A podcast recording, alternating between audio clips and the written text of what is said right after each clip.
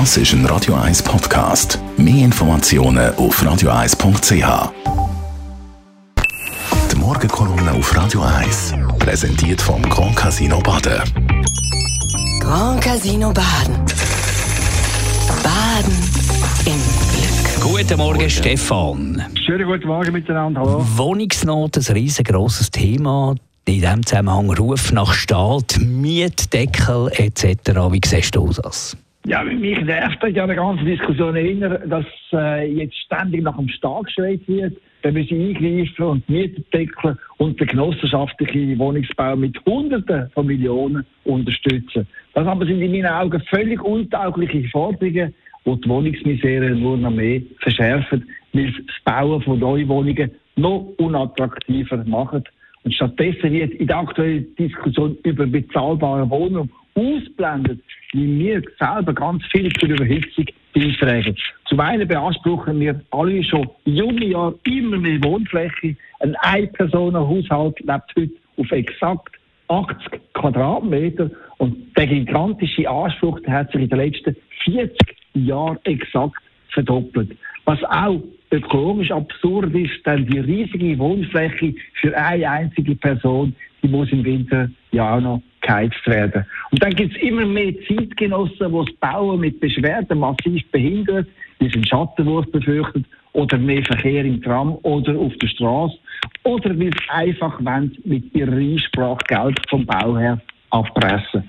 Zahlen sind deutlich. Allein in der Stadt Zürich sind wegen Einsprachen von Privaten der Bau von 2000 Wohnungen blockiert. Der Widerstand führt am Schluss zu Bauverzögerungen von Jahren, wenn nicht Jahrzehnten. Wie wir uns selber in der Wohnungsnot ins Bein schiessen, zeigt das Beispiel vom Bauprojekt Neugas beim Hauptbahnhof Zürich.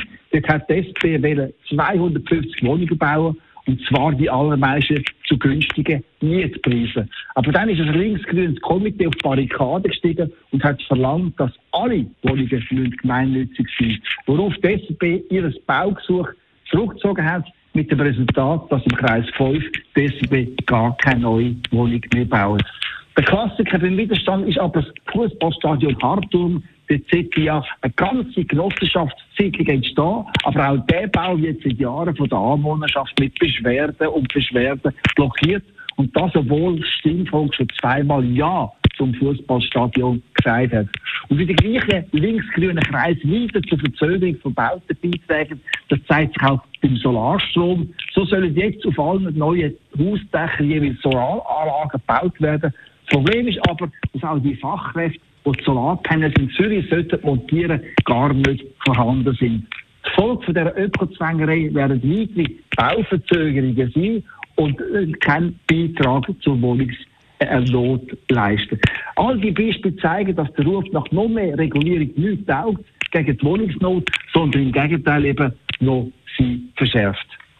Die Morgenkolumne von Stefan Barmettler, er ist Chefautor bei der Handelszeitung, langjähriger Chefredakteur gewesen und heute zum letzten Mal unser Kolumnist. Mir wird schon fast mehr mütig. Sieben Jahre lang hast du das jeden Montagmorgen gemacht.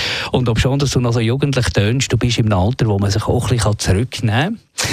Ein bisschen, genau, absolut. Nein, ich danke natürlich euch für die Zusammenarbeit jahrelang und natürlich den Hörerinnen und Hörern für den Respond, den ich jeweils hatte. Oftmals Lob, manchmal auch Kritik, aber es hat absolut immer Spass gemacht. Wir lesen von dir noch weiterhin in der Handelszeitung als eben Chefautor, äh, nicht mehr als Chefredakteur. Und die Nachfolger da hier in der Kolumne kommt auch von der Handelszeitung, ist auch die Nachfolger als Chefredakteur, der Markus Diemeyer. Ab nächste Woche bei uns. Dir alles Gute, danke vielmals, Stefan. Alles Gute euch allen, merci vielmals und bis zum nächsten Mal.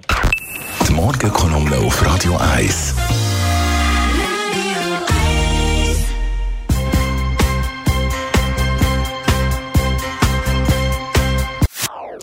Das ist ein Radio 1 Podcast. Mehr Informationen auf radio1.ch.